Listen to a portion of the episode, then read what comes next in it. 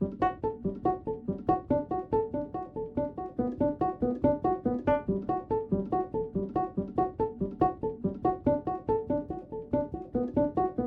Trip en Occitanie. Un road trip radiophonique en ruralité à la rencontre des acteurs du monde rural. En 2022, le collectif des radios libres d'Occitanie, en partenariat avec la région Occitanie-Pyrénées-Méditerranée, a décidé de traiter sous forme de 12 documentaires inédits les problématiques du monde rural. L'Occitanie reste une grande région rurale. 4 habitants sur 10 précisément, 39% habitent en zone rurale, où le chômage est moins important qu'en ville. Ces 4 habitants sur 10 représentent quelques 2,3 millions de personnes sur la population totale de 6 millions. 92% des communes d'Occitanie, soit près de 5000 d'entre elles, se situent dans l'espace rural. Elles représentent par ailleurs plus de 66 000 km, soit l'immense majorité du territoire régional. Les radios sont sorties des villes pour une virée dans nos campagnes pour recueillir les témoignages des acteurs de nos ruralités, aussi riches que diverses.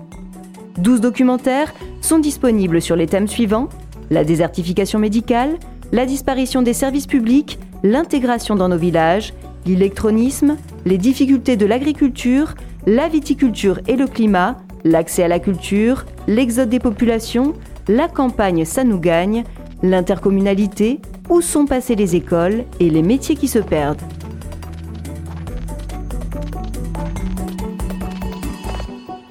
Aujourd'hui, la disparition des services publics.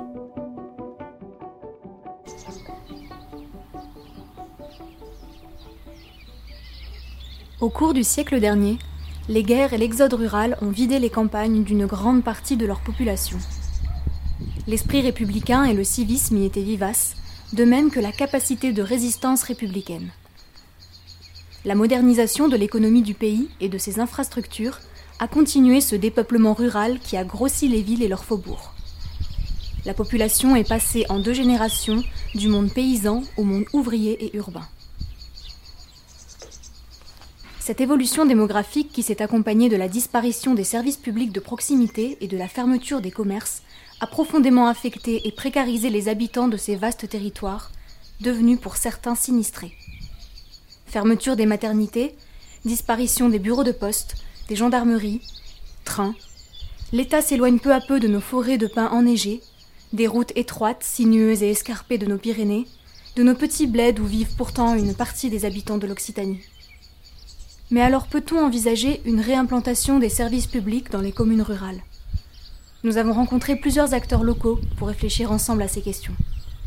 La première d'entre eux, Marie-Hélène Lacoste-Ferrand, élue au Conseil économique, social, environnemental régional, surnommée aussi le Césaire, nous présente les caractéristiques du Gers en compagnie d'Éric Cantarouti, secrétaire général CGT du Gers. Alors le département du Gers est vraiment classé euh, département rural. C'est une densité parmi les plus basses de France puisqu'il est avant-dernier avant la Lozère avec moins de 30 habitants au kilomètre carré. Donc les euh, principales caractéristiques économiques, c'est évidemment du coup l'agriculture, qui est une euh, grosse activité économique. Donc il dit agriculture, dit aussi industrie agroalimentaire. Et euh, depuis donc maintenant quelques temps, euh, il y a aussi la présence de, des sous-traitants de l'industrie aéronautique sous l'influence euh, d'Airbus à Toulouse. Il ne perd pas des habitants, il est plutôt relativement stable. il connaît une certaine implantation de, de néo-ruraux. Après, il reste ce qu'il est, c'est-à-dire assez, assez stable au niveau population. Je crois qu'on à environ 173 000 habitants. Voilà, c'est un, un, département qui, qui est tranquille, qui bouge, qui subit pas des, variations euh, démographiques importantes. Entre 180 et 190 000 habitants. Et ah. ça, alors une des caractéristiques, c'est qu'il y a un déséquilibre qui se fait. Euh, si euh, Roche est centrale au niveau géographique, on voit s'opérer un pas échange vers évidemment la, la métropole toulousaine qui, qui est en train d'absorber, on va dire, l'ensemble des forces les plus jeunes, on va dire, qui vont travailler vers, euh, vers euh, Toulouse et qui dépeuplent complètement après tout l'ouest du, département avec des zones où là, pour le coup, en termes de services publics, on se retrouve avec, euh, des zones grises, voire très très sombres. Nous écoutons maintenant Michel Soriano, maire de Lacéran depuis 2008, qui nous parle des habitants de sa commune. Donc, euh, la commune de Lacéran, en 1860, avait 400 habitants pour 100 maisons. Euh, la population est descendue jusqu'en 1964, elle est descendue à 130 habitants. Et depuis 1964, elle remonte. Et là, cette année, on, est arrivé à 400 habitants. Pourquoi c'est remonté? Parce qu'on est une commune périphérique euh, au centre euh, du département. Les communes rurales qui sont peu plus éloignées ont beaucoup plus de mal et perdent de la population. Donc nous, l'avantage ou l'inconvénient, c'est qu'on est aux portes d'Auch. Voilà. Donc nous n'avons pas de commerce, mais 95% euh, de la population travaille sur Roche. À l'époque, il y avait 30 agriculteurs, aujourd'hui, il n'y en, a pas 10. Donc des jeunes qui arrivent, très dynamiques, euh, performants. Euh, je suis surpris de voir euh, des jeunes arriver qu'au début je prenais pour des bobas cool, mm. et pas du tout. c'est des mecs qui mouillent la chemise, comme on dit. C'est vraiment, ça fait plaisir de voir que des jeunes reprennent des propriétés et se mettent à fond. Après, ils, en bavent quand même. Mais bon, s'ils le savaient, je pense. Nous, on n'a pas de problème de population. Euh, au contraire, on a, on a beaucoup de demandes. Là, on vient d'ouvrir un café. Euh, l'inauguration, le jour du café, 300 personnes. Et 15 euh, jours après, on a refait un spectacle avec 250 personnes. Alors je ne dis pas que c'est 250 personnes de la commune. Hein c'est 50, euh, 80 personnes de la commune, et après c'est les copains, les copains les gens d'à côté qui, qui, sont, euh, qui ont envie de faire la fête, de rencontrer, de partager. Dans le Gers, plusieurs services publics se dégradent ou disparaissent. Nos interlocuteurs en font le constat. Marie-Hélène Lacoste-Ferrand, élue au Conseil économique, social, environnemental. On peut le voir à, plusieurs niveaux. Si on prend par exemple le service des impôts, euh, nous avions à, quelques, à un quart d'heure des services en permanence à disposition des usagers euh, pour nous aider euh, sur différentes questions euh, au niveau des impôts. Aujourd'hui, ils ont des horaires d'ouverture extrêmement limités. Donc l'accessibilité se fait de plus en plus difficilement puisqu'il faut être disponible bah, quand les bureaux sont, sont ouverts. Nous écoutons André Belvez, agriculteur à la retraite et membre du Bureau national du syndicat MODEF, ayant pour but de défendre les petites exploitations agricoles. À l'époque, euh, je vais faire un peu d'historique, j'étais conseiller municipal. Euh, nous étions une des, on était trois communes de, dans notre canton à être rattachées sur la perception de Simon qui dépendait de notre canton. Et le maire de l'époque avait dit euh, voilà, on nous demande si on veut partir sur Masseux ou on reste sur Simon. Il avait dit, pourtant c'était pas un mec de gauche, notre, notre maire, mais il avait dit on va, on va, on va voter de rester à, il faudrait voter de rester à la à, la perception de Simor pour la maintenir. Finalement, la perception de Simor a fermé, elle est partie à Saramon, de Saramon, elle est partie à Gimont. Nous avons été rattachés à Masseuve qui a disparu. Voilà.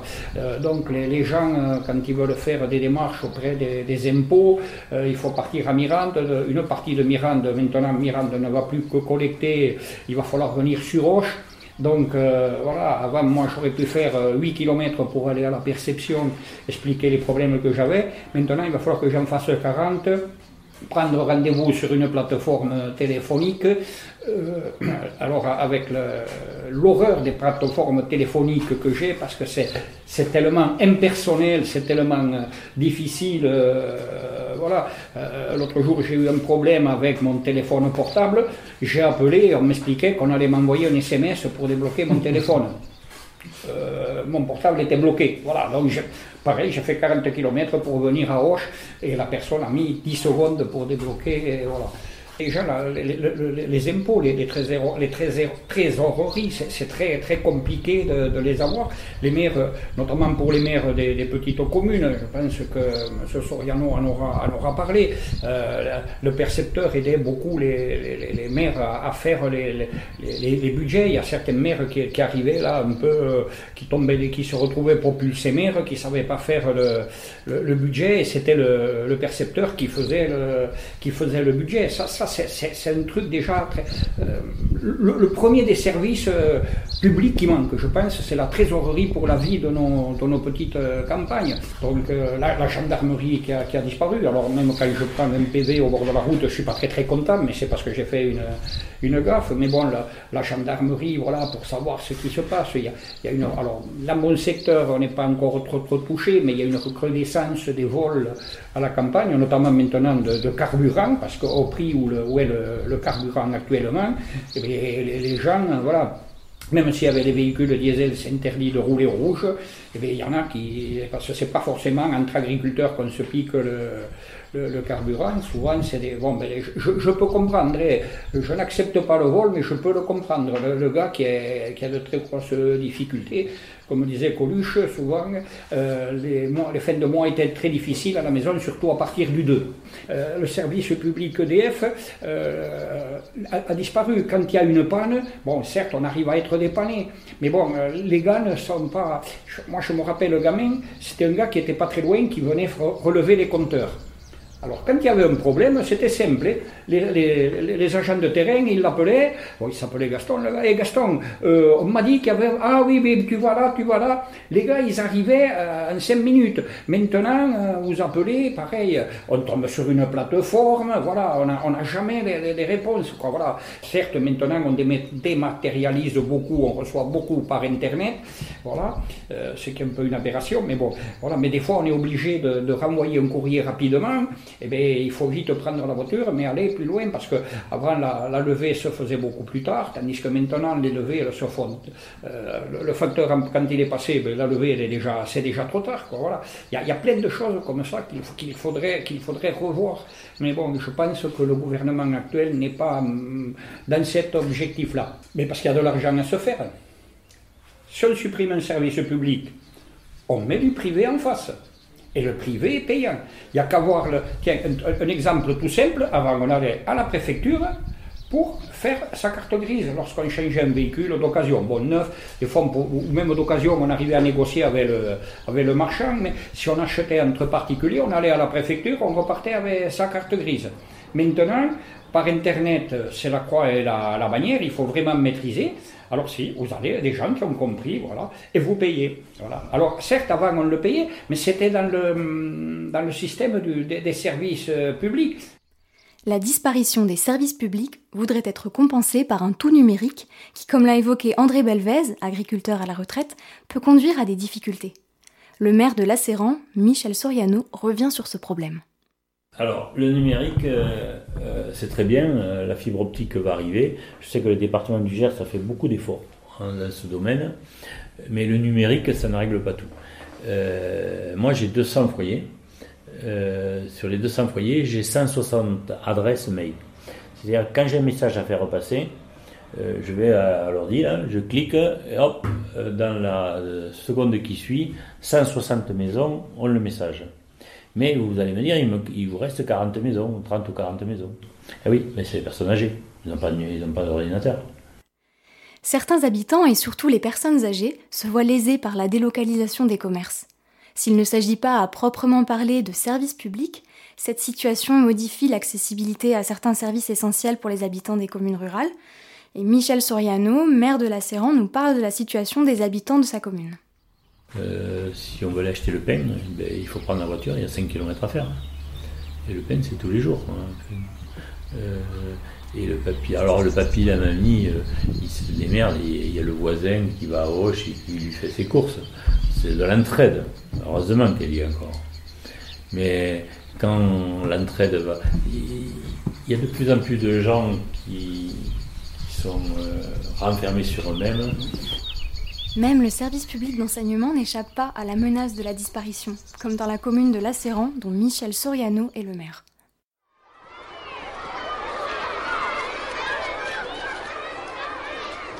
Alors, le problème que l'on a, nous, c'est qu'on a une école, un regroupement scolaire avec la commune voisine, et euh, l'école, elle a été faite euh, il y a, a 10-15 ans, avant que nous arrivions.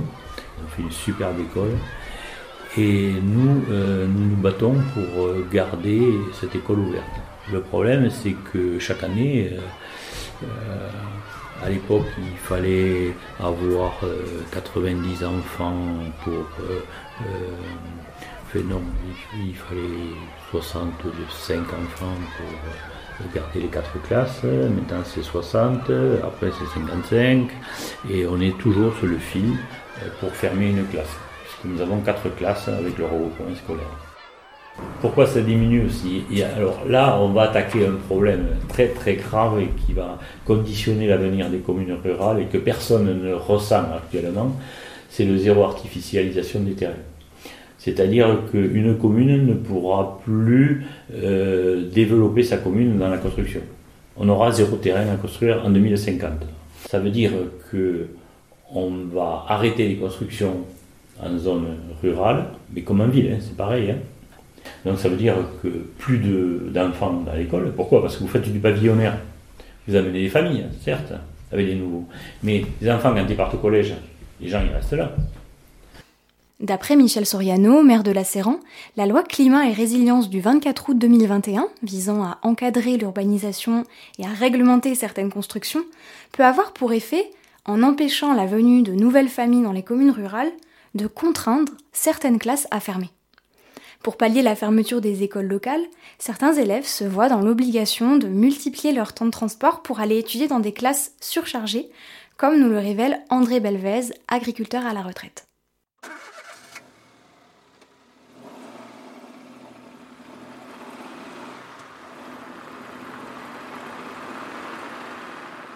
L'école, on, se va. Moi, j'ai été conseiller municipal et je me suis battu pour que l'école que reste.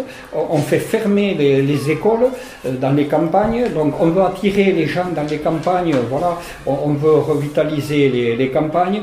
Suite à l'épisode Covid, euh, beaucoup de gens veulent venir se mettre au vert un peu à la campagne, ce que je peux comprendre mais on ferme les écoles, donc ce qui fait que les gamins, euh, alors moi quand je vois des petits bambins, si je pars un peu tôt le matin, quand je vois des petits bambins au bord de la route euh, à 7h du matin ou 7h30, voilà, en train d'attendre le, bus, ça voilà, ça, m'horripile un petit peu, quoi. Voilà, les gamins, ils ont besoin de sommeil, euh, voilà, et faire des distances et se retrouver dans des classes surchargées, alors que, comme je disais tout à l'heure, ma, maman était, institutrice, elle a eu des classes surchargées, mais pas toujours. Et voilà, et, quoi de mieux qu'une qu'une petite école où le maître peut s'occuper vraiment des voilà, et, faire vraiment son métier avec passion. Le maintien des petites écoles, c'est la vie d'un village. Je vois chez moi, par chance, on a encore le, regroupement, on a encore le un regroupement scolaire, mais là c'est mort depuis quelques jours.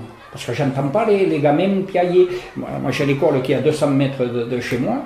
Et bien, ah, des fois quand je bricole, ah il y a la récréation, j'entends je vois le bus passer, les, parents qui viennent, voilà. Ça fait de l'animation. Quand on passe, l'école est ouverte, il y a, la, voilà. Et là, c'est moi, voilà. Le, primordial, c'est le service public euh, euh, avec une école qui, voilà. D'après le maire de la Séran, Michel Soriano, dont la commune est rattachée à une communauté de communes, le plan de transport n'est pas cohérent avec les besoins des habitants. Comme on est aux portes d'Auch, on a tous les commerces euh, à 5 km. Depuis euh, un an, la communauté de communes a développé un service euh, pour transporter les personnes âgées justement qui veulent se rendre à Auch. Le problème, c'est que nous dépendons d'une communauté de communes qui est de l'autre vallée. Dans le service de ramassage, une fois par jour, hein, en plus c'est pas très cher, je crois qu'il paye 2 euros le trajet, euh, jusqu'à Auch, euh, va ramasser de Saint-Blancard, Masseb, Seysam, euh, et, va rentrer sur Auch. Mais nous, moi, je suis sur la route de Tarbes, donc le bus il passe pas. Donc moi j'ai zéro. Et donc moi je paye pour le transport. et donc j'ai demandé à changer de communauté de communes, puisque j'ai rien à faire avec euh, Saïsama Sub, je n'y vais jamais. Mais il y a euh, aucun administré ne travaille euh, sur Saïsama Sub. Il travaille à Roche ou sur place, agriculteur. Et c'est ce qui va arriver, c'est qu'on va devenir des déserts. Euh, après, il faudrait que nous, on sache expliquer les avantages d'une vie rurale. Et ça, je crois qu'on ne sait pas le faire là, il y aura un travail à faire. Euh, expliquer aux citadins que, heureusement qu'on. La disparition des services publics produit ainsi de lourdes conséquences sur le quotidien des habitants, allant jusqu'à les impacter émotionnellement et menacer la survie même des campagnes. Michel Soriano, maire de Lacéran, nous a parlé de la figure du facteur.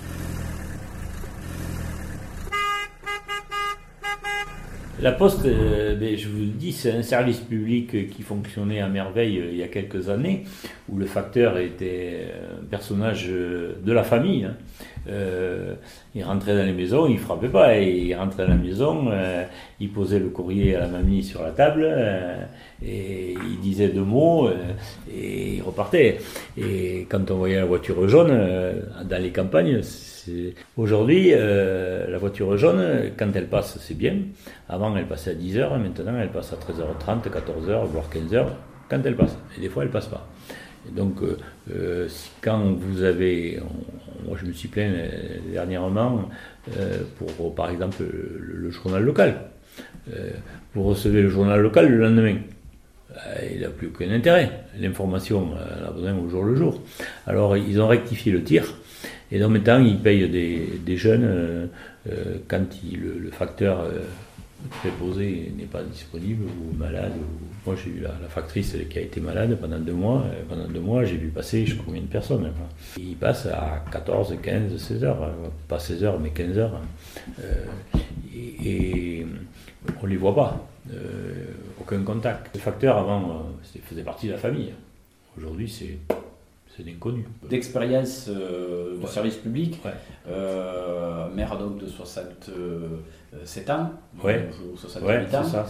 Euh, a la possibilité aujourd'hui d'avoir connu donc ah l'avant transformation en, le facteur de en commerce la, la poste, la poste service public et aujourd'hui la poste service commercial. Oui. Il euh, y, a, une, très grosse différence donc. Ah ben oui, Le facteur, euh, il y a 20 ans, il faisait partie de la famille, il faisait partie du village. Quand il y avait la fête du village, on invitait le facteur. Et le facteur était là pour faire la fête avec les habitants. Euh, quand il y avait n'importe quelle manifestation, le facteur était invité. C'était, il faisait partie de la famille, il faisait partie de la commune. C'est fini. Aujourd'hui, les facteurs, dans le mois, vous envoyez 5, 6. Euh, bon. Là, il ne porte plus d'argent. Euh, bon, c'est un peu normal, peut-être, je ne sais pas. Ce lien social qu'avait le postier, ça a complètement disparu. C'est aujourd'hui, c'est un anonyme. Oui, mais qu'est-ce que, qu'est-ce que l'on peut répondre à des gens qui, euh, qui pourraient nous traiter de réactionnaires en disant que ben, vous pensez qu'encore comme il y a 40 ans, aujourd'hui, la, modernisation, tout va beaucoup plus vite. Il y, a, y, a, des. Y a des des réclamations de résultats. Euh, qu'est-ce qu'on pourrait répondre par rapport à, ça sur une commune, eh encore une fois, de, rurale? Parler finances, fric, et petit à petit, eh bien, ça va éclater. Moi, je pense que les gens, à bout d'un moment, ils n'en pourront plus. Bien que des initiatives de réimplantation des services publics existent, telles les maisons France Service, celles-ci ne répondent pas aux problématiques du territoire. Marie-Hélène Lacoste-Ferrand, élue au Conseil économique, social, environnemental régional, a abordé cette question. Et donc il y a euh, les fameuses maisons France Service qui euh, essaient de, de, faire croire que les services publics sont quand même présents. Le constat c'est que les maisons France Service, eh ben, c'est pas ouvert de toute façon toute la semaine. Elles ne sont occupées que par un personnel qui n'est pas qualifié et c'est impossible de le qualifier parce qu'il est supposé rendre des services sur tellement de choses différentes qu'évidemment il ne saura jamais en proposer. Donc quand ils sont ouverts, ce dont ils sont capables, euh, leur champ d'intervention, ça se limite à ben, vous voulez prendre rendez-vous parce que nous on ne peut pas vous renseigner, donc on est renvoyé à 8 jours, 15 jours plus tard, avec donc un rendez-vous, et on a peut-être la réponse qui n'est pas gagnée, par exemple, au niveau de ce service-là. Alors les, maisons France Service sont cofinancées, hein, pour partie par l'État, mais évidemment pour partie par les collectivités locales, donc il y a encore un désengagement là de l'État, d'où des services publics eh bien au rabais. Faute de moyens, on ne peut pas accéder euh, à tous les services, donc elles sont censées être peuplées de 7 à 8 euh, organismes, services publics. On, peut compter les différents services de la sécurité sociale, de la MSA, de Pôle emploi, des impôts. Mais de toute façon, vous n'avez jamais personne en direct. Vous avez toujours une prise de rendez-vous pour espérer avoir une écoute, un conseil et autres renseignements que vous êtes venu chercher. Et le financement est bordé aussi pour euh, une année, je crois que c'est trois ans. Et après, on ne sait pas du tout si l'État va renouveler euh, le financement. Donc c'est extrêmement fragile comme pseudo-service public. On, ne peut même pas parler de privatisation, on peut simplement parler de désertification, puisque de toute façon, euh, ces maisons France Service sont logées à la poste, voilà, dans des locaux plus ou moins où on trouve une petite place pour accueillir euh, tel ou tel service, mais jamais la compétence qu'on aurait pu trouver euh, dans un vrai euh, service de l'impôt, par exemple. Pour Pôle Emploi, c'est pareil. C'est devenu quand même extrêmement complexe et à partir de là, eh ben, il faut que quelqu'un se déplace sur rendez-vous pour pouvoir enseigner. C'est un service au mieux différé quand il est rendu. L'exemple des maisons France Service illustre bien la volonté de l'État d'orchestrer un démantèlement progressif du service public, présenté par l'État comme trop coûteux. Il semblerait, selon nos acteurs locaux, qu'il s'agisse davantage d'une question de rentabilité. Michel Soriano, maire de la Serran. Moi, j'ai remarqué que l'État veut supprimer les communes rurales. Ça, euh, ça coûte cher, soi-disant. Ça, euh, on en peut en reparler. Hein. Euh, 36 000 communes, ça coûte trop cher. Donc on va faire des regroupements de communes. Donc en 1960, là, je ne sais plus quel ministre avait souhaité euh, regrouper les communes. Ça a été un échec, ils en ont fait une centaine peut-être, mais c'est tout. Et là, ils sont revenus à l'attaque il, y a un an ou il y a deux ans. Et pareil, il y en a eu beaucoup dans la région nantaise. Sur le département, euh, il y a deux, euh, deux communautés, deux communes qui ont fusionné. Riscle et une petite commune d'à côté, et du côté de Montréal aussi. Et, on voit que ça prend pas. La réduction de la dépense publique touche aussi le domaine de la santé. Nous écoutons Éric Cantarouti, secrétaire général CGT du Gers. Plusieurs euh, gouvernements sont passés sans qu'il y ait euh, réellement euh, un investissement important. Aujourd'hui, on se retrouve dans une situation où, soi-disant, il a été décidé de rebâtir un hôpital, un hôpital gersois. Euh, je pèse mes mots et je fais attention à ce que je dis.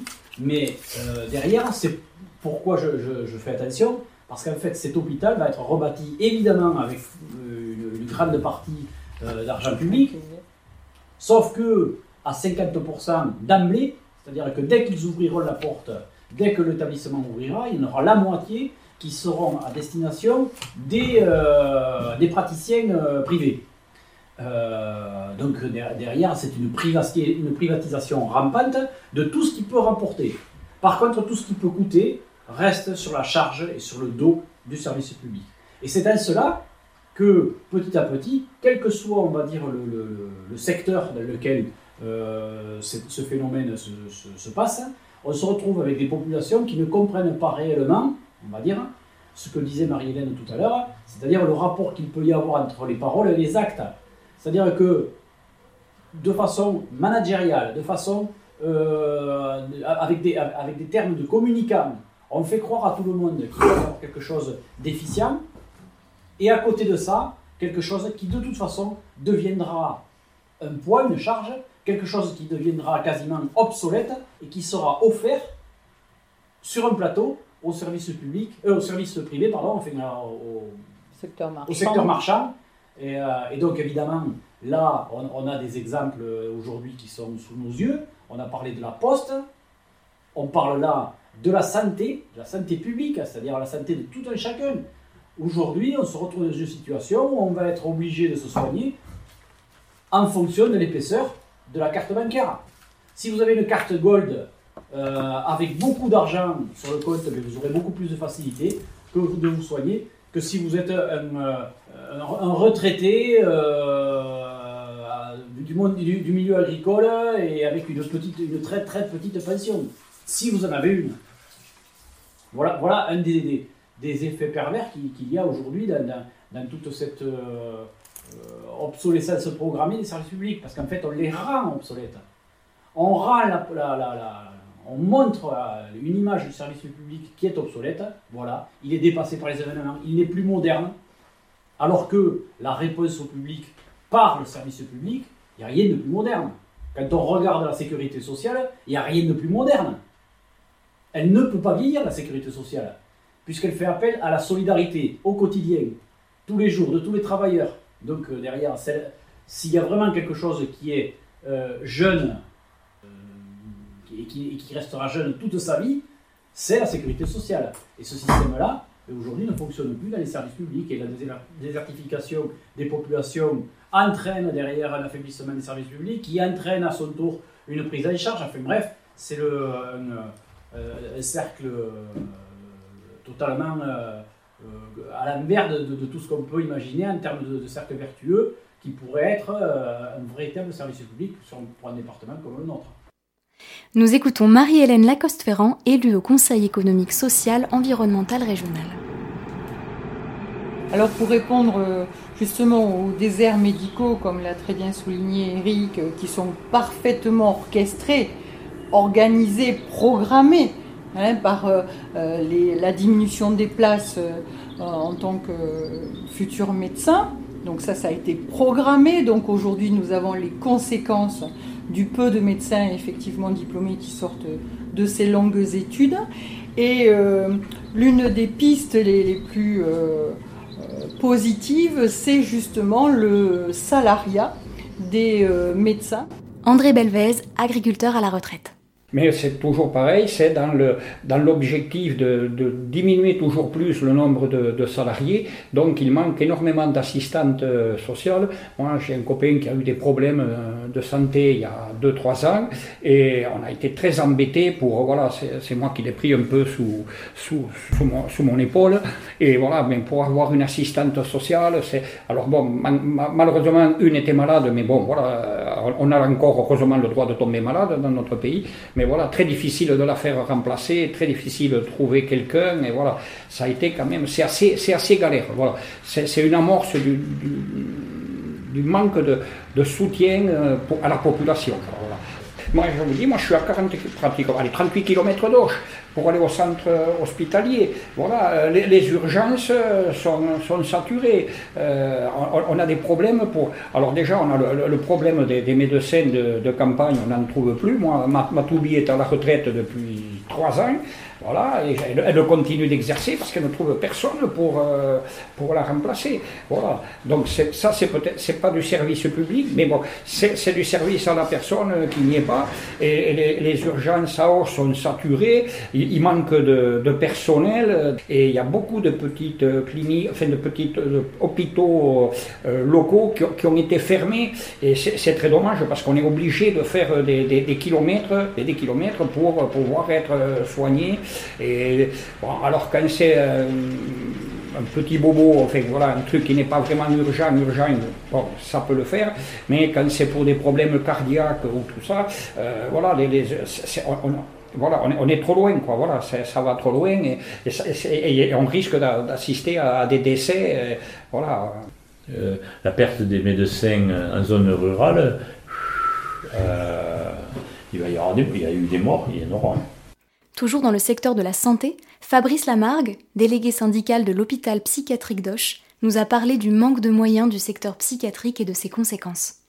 Il y a les mêmes difficultés euh, qui sont euh, tout simplement les conséquences de la politique euh, nationale, avec un manque de, moyens pour, soigner et des conditions de travail totalement dégradées pour, les, personnels qui sont, qui sont en place. Manque de moyens, c'est un manque de lits on n'a pas suffisamment de place euh, pour accueillir euh, les gens qui en auraient besoin. Nous, on considère à la, CGT, à l'hôpital psy, euh, que, que c'est évidemment la, conséquence d'une politique décidée. il est décidé nationalement de réduire les les dépenses, les dépenses publiques, et particulièrement les, dépenses de santé, bah, ça a des conséquences. C'est la conséquence, c'est par exemple, on va fermer des lits, et comme ça, en fermant des lits, on fait de sacrées, sacrées économies un jour sur deux, euh, notre hôpital ne pouvait pas recevoir de nouveaux euh, patients dans, euh, dans, notre hôpital. Il y a totalement un problème dans l'équation. L'administration et, les politiques ne sont pas à, l'écoute des, besoins de, la population et des analyses des professionnels. Ils sont juste là pour appliquer une politique qui est réduction de la dépense publique, je dirais, quoi qu'il en coûte. Par exemple, notre hôpital, qui est un petit hôpital, a un budget de 34 millions par an peut paraître beaucoup, mais enfin pour un hôpital, c'est vraiment un tout petit hôpital, alors qu'il en faudrait 36, 37, et tout le monde le sait. C'est tout simplement des patients qui euh, restent dehors euh, en souffrance, et euh, bon déjà eux qui vont pas bien du tout, et puis qui font souffrir tout, le système autour, c'est-à-dire la famille quand ils en ont, ce qui arrive parfois, mais c'est assez rare, et surtout tout simplement les les, le système social, les systèmes sociaux qui sont autour, qui, voient, qui, constatent, qui constatent ça, les maires des petites communes. On pourrait donner, vous donner plein d'exemples, mais dernièrement, notre hôpital a mis dehors, parce qu'il n'y a pas d'autre mot, un patient qui est connu depuis des années, des années, des années, par, par manque de place. Ce monsieur est à la rue. Il y a beaucoup de patients qui, n'étant pas pris en charge correctement ou n'étant pas pris en charge du tout, euh, par les, hôpitaux publics du, département qui euh, ben, choisissent d'aller euh, se faire soigner à Toulouse. C'est un, mécanisme qu'on connaît bien et qui est connu de tous d'ailleurs, y compris de l'ARS, qui dit se battre contre ça, mais enfin elle le dit simplement. Nous, on considère là aujourd'hui, la, revendication actuelle, c'est ne pas fermer ces, ces 20 lits sur, notre hôpital. Euh, on s'est battu il y a quelques années et on va voir arriver une nouvelle maison d'accueil spécialisée pour des personnes lourdement handicapées. Euh, donc ça c'était un succès, on va dire, revendicatif et, de la lutte des, salariés et de notre syndicat CGT à l'hôpital psychiatrique. Euh, comme revendication, on a également forcément donc l'ouverture de lits supplémentaires. On les avait chiffrés à une dizaine de lits d'urgence. Ça avait failli aboutir il y a quelques années et puis recule sous, euh, sous euh, ben, la contrainte budgétaire. Hein. Euh, ces dix lits n'ont jamais ouvert et on se constate aujourd'hui qu'il nous manque, qu'il nous manque cruellement pour pouvoir soigner. Moi, je dirais que ceux qui considèrent qu'il n'est pas utile de, de lutter ou que c'est qu'on peut pas gagner, euh, ben, ils vivent dans un luxe que, nous on n'a pas. On ne veut pas voir partir l'hôpital public euh, euh, en lambeaux, morceau par morceau. oui, la lutte, la lutte paye, elle paye pas assez aujourd'hui, mais enfin là, nous on mesure sur notre hôpital les, les avancées qu'on a eues au fil des, au fil des combats. Et du coup, ça nous donne du cœur à l'ouvrage pour, pour continuer. Quand je constate les réponses que notre hôpital peut apporter au désespoir humain euh, et donc à la souffrance, à la souffrance mentale, je me dis que c'est que pas possible. Euh, et du reste, il suffit de discuter avec les gens qui nous entourent pour nous dire, euh, ils nous disent mais qu'est-ce que fait l'hôpital, comment ça se fait? Et ils ont raison. Ils ont raison. Donc c'est de plus, c'est de moins en moins une une fierté de travailler dans cet hôpital, dans cet hôpital-là. Pour autant, euh, la fierté, on la tire ben, du combat, du combat parce qu'on sait qu'on peut changer les choses. Les pouvoirs publics euh, financent ce qui se voit, et la psychiatrie se voit un peu moins, sauf dans des cas exceptionnels où il est souvent trop tard. Face à la disparition des services publics et à l'inaction de l'État, des stratégies se développent au niveau des collectivités pour envisager une réimplantation. Marie-Hélène Lacoste-Ferrand, élue au Césaire. C'est une mobilisation euh, qu'il faut toujours euh, maintenir pour euh, faire comprendre au pouvoir public qu'il est important pour, euh, dans l'égalité des territoires, pour l'accès à la mobilité de ceux qui ne peuvent pas avoir des moyens personnels de locomotion, pour le désenclavement de tous et de toutes. C'est important de se battre sur ça, bien sûr. Après, c'est une bataille à chaque fois parce que tous les services publics sont touchés et euh, répondre à tous ces manques, c'est un vrai défi euh, que nous avons à relever. Mais les usagers, les, concitoyens sont très attachés au service public. Alors ça, c'est un grand défi que nous avons. Euh, toucher les citoyens pour en fait que l'analyse politique rejoigne les actions du terrain. parce que le problème de nos politiques, c'est qu'ils semblent défendre euh, certains euh, euh, services tout en les tuant. Il faut voir l'hôpital public, il faut voir l'éducation nationale, enfin tous les services. Donc comment toucher les citoyens pour qu'ils relient les discours politiques avec les réalités du, terrain, c'est un défi que, que, nous avons à relever chaque jour. Alors on, développe beaucoup les, formations, on essaie de, de trouver des canaux d'information. on fait des opérations de tractage, bien sûr, on fait des opérations de sensibilisation. On participe aux, mouvements sociaux interprofessionnels pour faire comprendre qu'il s'agit de l'intérêt de tous. Si l'hôpital se meurt, euh, vous êtes directement touché. Mais c'est vrai que c'est un, grand défi de faire que chacun comprenne euh, les attaques qu'ils subissent, eux, au quotidien en fait. C'est un défi qu'il nous faut relever et sur lequel on, s'attache. Au Césaire, on le porte, hein, ça, on le porte dans les, différentes commissions et on peut aussi remarquer que c'est entendu. Comme c'est composé aussi beaucoup d'associations, euh, les associations sont les premières à défendre souvent les services publics. Donc on arrive à faire consensus contre certains intérêts qui défendraient plus euh, l'accès euh, individuel et, privé. On a quand même un bon soutien pour assurer eh ben, une équité sur l'accès aux services et le Gers, comme c'est un département rural, est frappé encore plus durement que ne peut l'être euh, la métropole toulousaine. Aujourd'hui, nous avons les conséquences du peu de médecins effectivement diplômés qui sortent de ces longues études.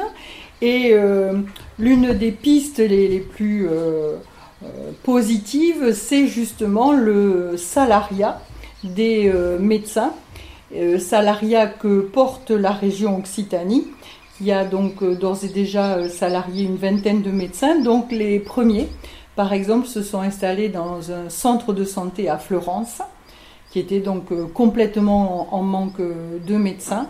il y a une étude qui a été faite justement auprès des étudiants en médecine pour connaître leurs tendances de leur future vie professionnelle et à 66% les futurs médecins répondaient que c'était le salariat et non plus l'exercice en libéral qui les tentait.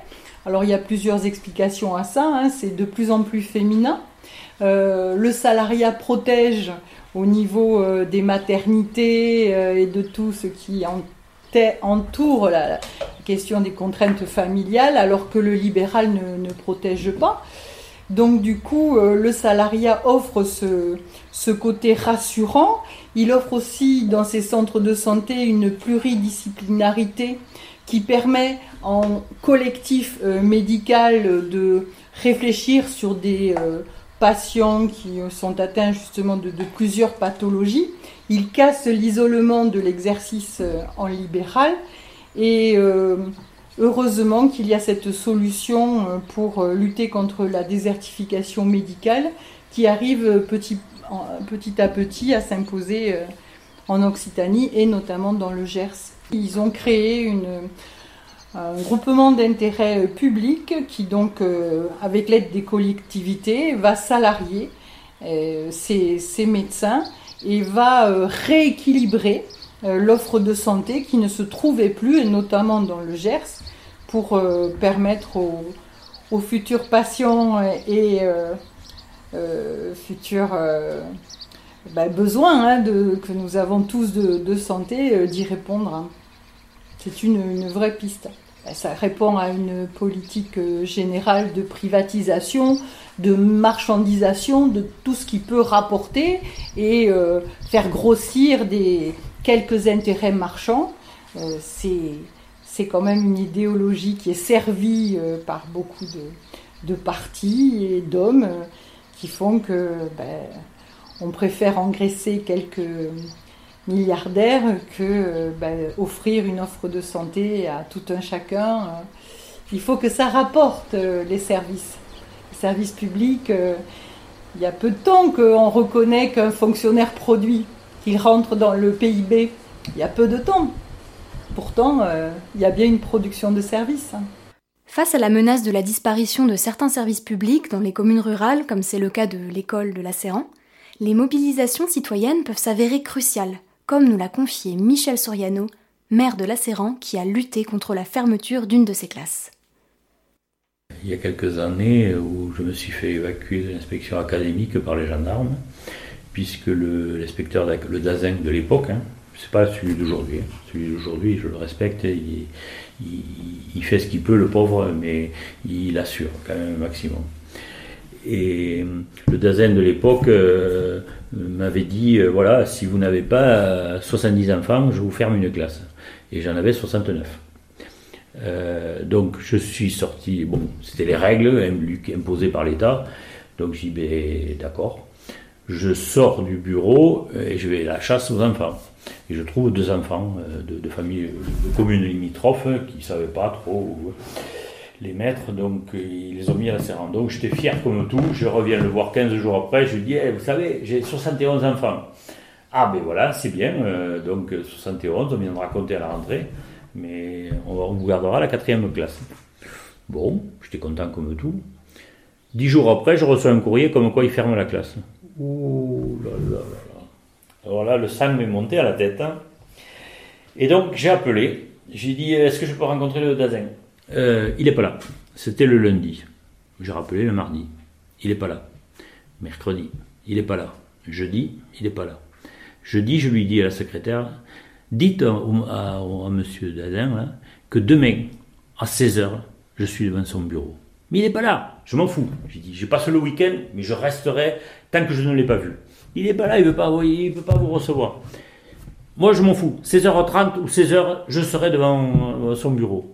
Et à 16h, je me suis pointé avec euh, 10 euh, mamans et un conseiller de, Saint-Jean-Contal, puisqu'on est en regroupement scolaire, et le président du regroupement scolaire. On s'est retrouvé à 12.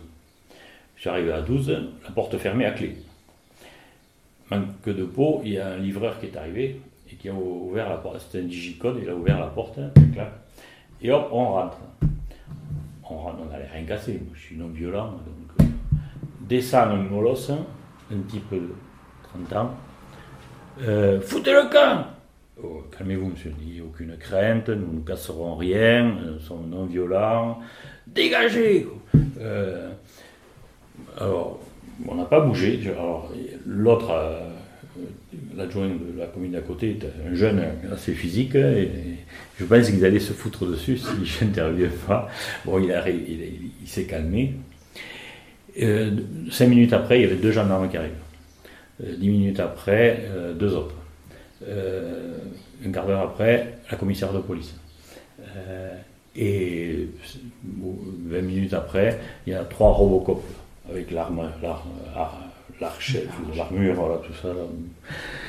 Donc, euh, la, commissaire de police, euh, bon, mais monsieur le maire, il faut sortir. Non, non, j'ai dit, je ne sors pas. Euh, monsieur le Dazen m'a dit une chose, il ne tient pas parole, il m'a écrit autre chose, donc moi je ne pars pas tant que je ne je l'aurais pas vu. Mais il n'est pas là, je m'en fous, j'ai dit je passe le week-end ici, et j'allais le faire, hein. je ne l'ai pas lâché. Puis la commissaire de police, elle a, parlé, parlementaire avec l'un, l'autre, tout ça. alors je leur avais dit aux autres, euh, au moment, euh, si on prend à partie tout ça, dites que c'est le maire qui suit, comme ça vous prendrez, vous chargerez pas. Et au bout de 35-40 minutes, la commissaire de police elle a dit maintenant c'est bon, allez, on vous dégage. Alors je leur ai dit, vous allongez par terre et vous ne bougez pas, aucun geste de violence. Donc on s'est allongé, les bras en croix, et les gendarmes ont commencé à nous prendre euh, un à chaque jambe, un à chaque bras, ils nous ont sortis. Et puis moi, j'étais l'avant-dernier. J'ai dit à la maman qui restait avant moi, la dernière, j'ai dit prends des photos, prends des photos. Ils nous sortent, arrive la dépêche du midi. Euh, alors, qu'est-ce qui s'est passé Tout ça, je ne sais pas comment il a été prévenu, mais euh, à peine j'étais sorti, il y avait la dépêche du midi. Et je lui explique ce qui s'est passé là. Et vous avez des images? Ben, je dis, tenez, madame telle, elle a pris des photos. Elle arrive. Euh, ah non, j'ai pas pris des photos, j'ai fait un film. Ah ben, je dis, super. Ouais, ouais. Et alors la, la journaliste s'est dépêche, vous pouvez me le transférer. Bon, ils étaient côte à côte, alors c'était il a, pas il y a 10 ans, mais clac, clac. Euh, ils se sont transférés le film. Moi, je découvrais qu'on pouvait se transférer le film. Maintenant, je le sais, mais depuis longtemps. Voilà. Et résultat, euh, euh, le lendemain, Europe 1 m'appelle, je suis passé sur Europe 1 euh, pour voir qu'est-ce qui s'était passé. Parce que l'info, elle, part sur l'AFP, et l'AFP centralise tout, ce qui se passe dans toutes les régions de France, vous le savez mieux que moi. Et ensuite, chaque jour, nous achètent l'article qu'ils souhaitent. Il y avait deux, trois régions qui, qui avaient acheté cet article parce que j'avais eu des échos de copains qui habitent un peu par-ci, à Lyon, à Bordeaux et en Alsace, je crois qu'il y avait. Bon, voilà. Euh, résultat final, euh, alors, ce que je ne savais pas, c'est que tout le, le, monde politique était un émoi sur le Gers. Surtout pas de vagues, surtout pas de vagues. Et moi, euh, j'ai comme si je me calmais, ça ne tiendrait pas ce que je veux. Donc j'ai fait le mec énervé. Et j'aurais dit que j'allais vous foutre le feu. Ah, j'allais le foutre le feu. Je savais comment faire. Et il y a un sénateur, euh, que je tairai le nom, me dit euh, Michel, il me tutoyait alors que je ne le connaissais pas. Il me dit euh, je, peux te t'arranger un rendez-vous avec le Dazen, mais un soir à 20h, quand il n'y aura personne. Bon, j'ai dit il n'y a pas de problème, mais une condition, que tu sois là. Parce que lui, il va foutre le bureau en vrac, il va dire que c'est moi qui l'ai fait, et les gendarmes vont m'embarquer. Donc j'ai pas confiance en ce type, c'est un tricheur. Euh, oui, oui, d'accord. Donc on y est allé à 20h euh, avec le sénateur, le Dazen et moi. Et alors, euh, moi, je, lui ai parlé cru. J'ai dit, vous êtes un menteur, je ne peux plus avoir confiance en vous. Donc, euh, vous allez me, dire pourquoi vous ne tenez pas parole. Mais non, monsieur, je, vous assure, le poste sera gardé. Non, non, regardez la lettre. Je montre au sénateur, il dit, qu'est-ce que tu comprends? Ouais, mais tu sais, c'est leur langage administratif. Oui, mais moi, je suis un con, je comprends rien. Donc, il faut que tu me vous, l'écrivez simplement. Alors, il me dit, qu'est-ce que vous voulez que je vous écrive? Prenez un papier. Et je lui licte la lettre qu'il doit me faire. Alors, il me l'écrit, tout ça. Et puis, quand il a eu fini la lettre, euh, je me lève, je lui prends le papier, je relis le papier devant lui. Ouais, ça va. Euh, euh, faites-vous une photocopie et, je garde le, brouillon. Ah non, non, vous pouvez le garder. Je sais ce que j'ai écrit, me dit le gars. Ouh là, je me dis, le mec qui va t'interroger. Et je dis, bon, d'accord, pas de problème.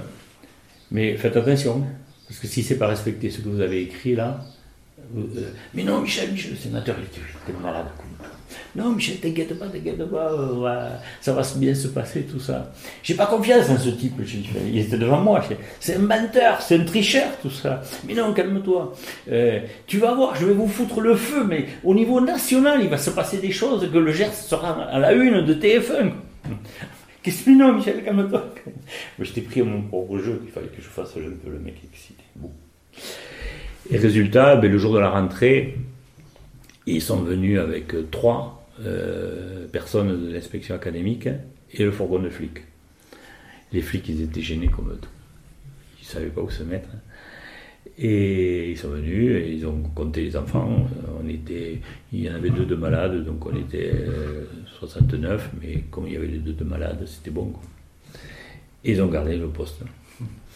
Et du coup, eh ben, on a toujours le quatrième poste alors que euh, on est en dehors même euh, peut-être des, clous. Mais bon, je suis pas fier. Je le dis en plaisantant, mais c'est pour dire que la lutte elle paye. Et si j'avais rien fait, je serais mort depuis longtemps.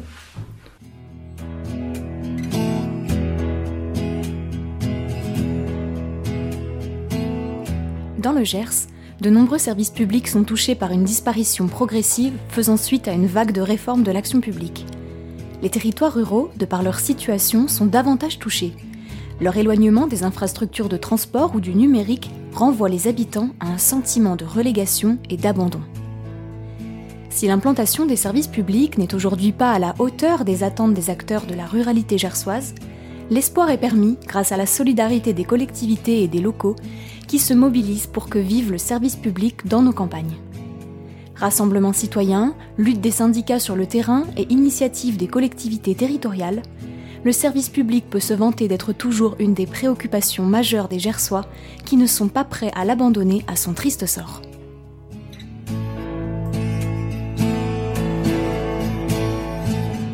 Dans ce documentaire sonore, nous avons eu le plaisir de recueillir le témoignage de nos acteurs locaux. Marie-Hélène Lacoste-Ferrand, élue au Conseil économique, social, environnemental régional, qui remplit une mission de consultation auprès des instances politiques de la région. Éric Cantarouti, secrétaire général CGT du Gers, portant les luttes pour la sauvegarde des services publics dans le territoire gascon. Michel Soriano, maire de Lasséran depuis 2008, et André Belvez, agriculteur à la retraite, tous deux témoins de la disparition des services publics dans leur commune depuis de nombreuses années.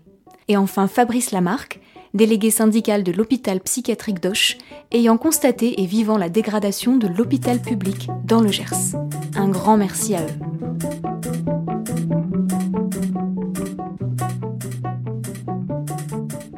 C'était Radio Trip en Occitanie, un road trip radiophonique en ruralité à la rencontre des acteurs du monde rural. Les radios du CRLO ont quitté leur département de diffusion pour aller à la rencontre de nos campagnes afin que ces acteurs puissent s'exprimer sur les difficultés mais aussi les réussites de cet arrière-pays qui doit faire face aux mouvements de la société et les difficultés qu'elle provoque. Mais le monde rural ne s'en laisse pas compter et trouve des réponses avec l'engagement de ses citoyens et de sa population de façon exemplaire. Radio Trip en Occitanie, une série de 12 documentaires proposés par les radios du CRLO en partenariat avec la région Occitanie-Pyrénées-Méditerranée.